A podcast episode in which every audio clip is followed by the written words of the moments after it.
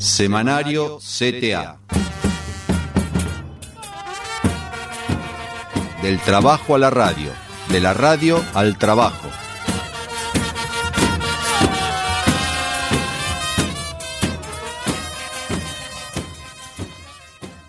Este momento bloque primaveral que nos ha dado nuestro operador, al cual le mandamos un saludo, Fer López, y también a Manu González, nuestro productor. Volvemos en este bloque primaveral florecido de Semanario CTA con un logro histórico por parte de la Secretaría de Géneros de la Asociación Argentina de Actores y Actrices en la televisión contra la violencia y el acoso laboral y para eso vamos a estar charlando ahora en este bloque, al cual le damos la bienvenida, con Cintia Bención, abogada laboralista del Departamento Jurídico de la Asociación Argentina de Actores y Actrices, para contarnos un poco sobre este logro. Bienvenida Cintia, Antonella y Quique, te saludamos desde el piso virtual de Semanario CTA. ¿Cómo estás? Hola, ¿qué tal Antonella? Hola Quique, ¿cómo andan? Bien, bien, encantada de conocerte. Bueno, te cuento este, un poquito la, em, historia del tema de violencia y acoso en el mundo del trabajo artístico. Viene siendo una, temática que abordó la Comisión de Género desde hace ya eh, casi tres años y, en 2018 eh, se propusieron las compañeras de la Comisión de Género abrir eh, mesas de negociación colectiva en el Ministerio de Trabajo para este, en cada uno de los cinco convenios colectivos de trabajo que tiene la asociación, uno por cada rama de actividad, negociar un protocolo de actuación en situaciones de violencia y acoso, eh, con vistas a erradicar la violencia y el acoso y este, con también anclaje fuerte en lo que es prevención y eventualmente reparación y sanción. Eh, Producto de la pandemia, esas negociaciones quedaron un poco paralizadas y fueron retomadas a partir de que Argentina ratificó el convenio 190 de la Organización Internacional del Trabajo. Esto significó este, un, tomar la posta fuertemente por parte de los funcionarios del Ministerio de Trabajo que reabrieron esas mesas de negociación y nos convocaron este, a nosotros, bueno, a la Asociación Argentina de Actores y a las cámaras empresarias para retomar esta negociación y ver si era posible elaborar protocolos de actuación. Eh, en principio, las cámaras empresarias de todas las ramas se mostraron bastante reticentes. En general, este, hay un temor, este, muchas veces infundado, a una mayor injerencia de los sindicatos en la vida de las empresas, este, cierta idea de que esto podía colisionar con los manuales de buenas prácticas o con ciertas reglas internas de las empresas, un temor también a que ante cualquier situación este, que pudiera tener el color de violencia o de acoso o de discriminación, el sindicato unilateralmente decidiera, por ejemplo, parar una producción y eso significara para las empresas pérdida de quizás millones de pesos por el día perdido. Este, bueno, hubo que desarmar todo ese camino, eh, en general con mucha paciencia, con mucha persistencia, haciendo docencia. Debo decir que el Ministerio de Trabajo colaboró también este, ofreciendo cursos de capacitación y talleres para incluso abogados empresarios que todavía no habían recorrido el tema de la violencia y el acoso como un tema de las agendas sindicales este, que viene siendo muy, muy potente y en crecimiento desde el 2015 con el Ni Una Menos.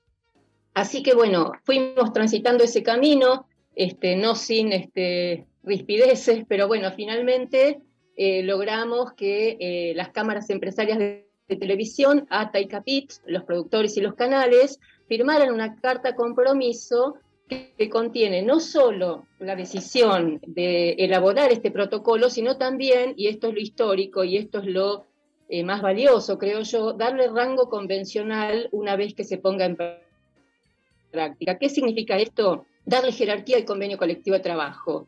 Esto es trascender las conducciones, trascender la coyuntura y dejarlo plasmado, al igual que son los convenios colectivos de trabajo, como una norma general y obligatoria, que más allá de que se pueda ir perfeccionando y ajustando con el tiempo, quede claro que la violencia y el acoso no son más tolerados en el ámbito del trabajo y que el compromiso de las empresas y también obviamente del sindicato no puede ser meramente declamativo este, cosa que venimos escuchando lamentablemente en muchos ámbitos, pero cuando llega el momento de hacer y de invertir en recursos, materiales, humanos, decisiones, etcétera, aparece el como sí, no hacer algo para que nada cambie.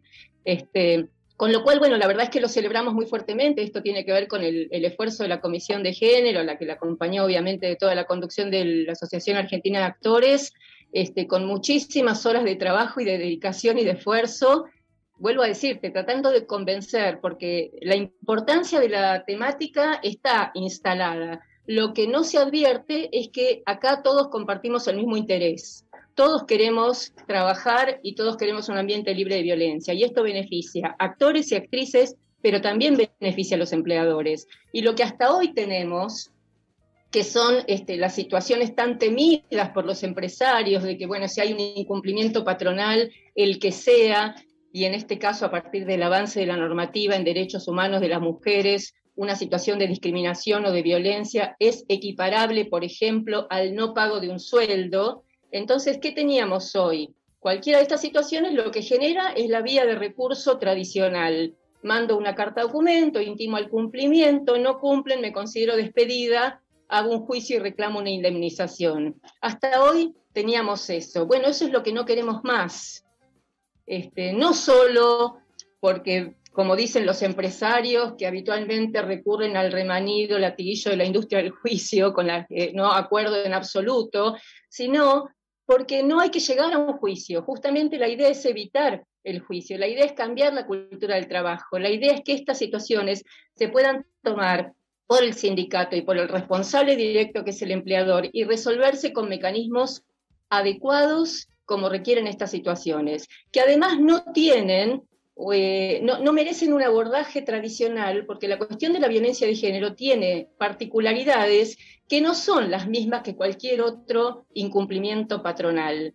Digamos, acá hay cuestiones que tienen que ver con la subjetividad de la víctima, que son eh, cuestiones reconocidas en los tratados internacionales de derechos humanos y en el convenio 190, que hubo que explicar, hubo que decir, vos no me podés exigir una denuncia penal cuando yo tengo que atravesar un proceso muy particular, muy singular y que recién voy a poder denunciar cuando yo atraviese ese proceso y me sienta suficientemente fuerte para enfrentar lo que significa entrar al mecanismo judicial. Entonces, como no es eso lo deseable, nosotros queremos crear una cultura, primero, de que estas situaciones no se den, pero que si se dan, haya mecanismos inmediatos para lograr el cese y que se pueda seguir trabajando sin violencia y sin acoso. Cintia, eh, vos hablás mucho, eh, recién estabas comentando sobre la reticencia de las cámaras empresariales, digamos, y, las productoras y demás.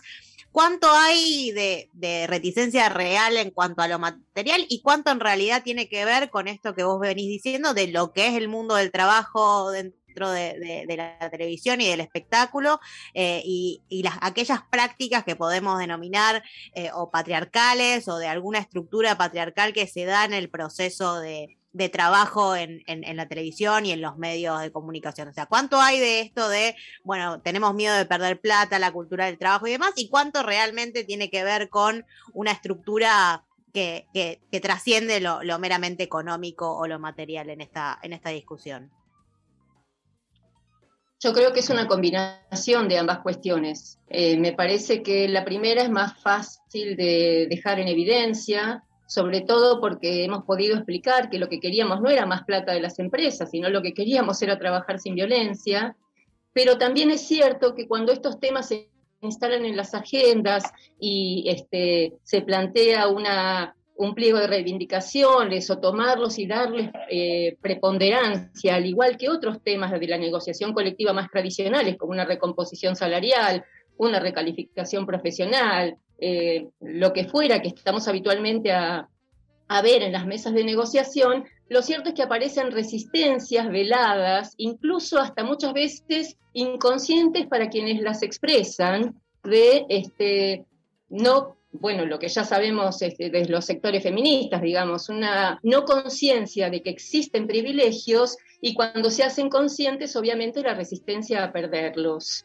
Este, esta idea de que rápidamente salen al cruce con, por supuesto que no digo todos, pero son argumentos que hemos escuchado. Bueno, hay denuncias falsas, ¿cómo sé yo que no va a venir una actriz este, a pararme la producción o hacer una denuncia fácil, eh, perdón, falsa porque algún exnovio la dejó? Digamos, todo este folclore que tenemos instalado culturalmente de que vos te la buscaste o este, cuál era el largo de tu o qué hiciste vos para que tu marido te pegara. Bueno, esto no así pero sigue presente en el imaginario colectivo y es muy difícil de poner al otro en evidencia para que esto se haga consciente. Entonces yo creo, como vos decís, es una combinación de las dos cuestiones. Por un lado, la resistencia a una mayor injerencia del sindicato en el negocio. Y por el otro lado, las resistencias propias, culturales, patriarcales, de este, creer que eh, las luchas feministas eh, son producto de dos o tres trasnochadas este,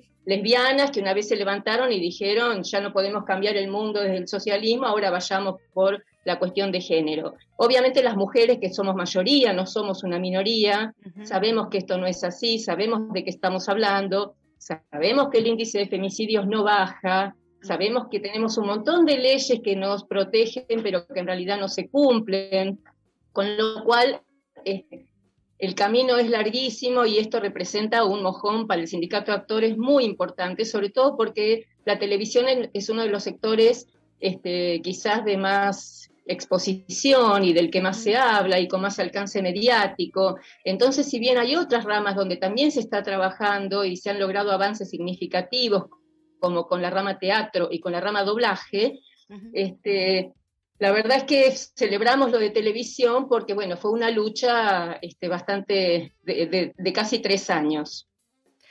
Bueno, Cintia, la verdad que sí, que es un, es un mojón, es un, es un nuevo hito en, esta lucha de, las mujeres y de, y de, las mujeres trabajadoras, de las mujeres organizadas. Así que queremos agradecerte y obviamente vamos a seguir el tema a fondo cada vez que haya un nuevo avance en este, en este camino. Así que agradecerte por haber compartido con nosotros eh, este bloquecito de Semanario CTA. No, al contrario, muchísimas gracias a ustedes. Un abrazo grande. Cintia Bención, abogada laboralista del Departamento Jurídico de la Asociación Argentina de Actores y Actrices, sobre el logro histórico de la Secretaría de Género de la Asociación en la televisión contra la violencia y el acoso laboral. Nos vamos a una breve pausa y ya regresamos con Hugo Perosa, secretario de prensa de la Asociación del Personal Aeronáutico.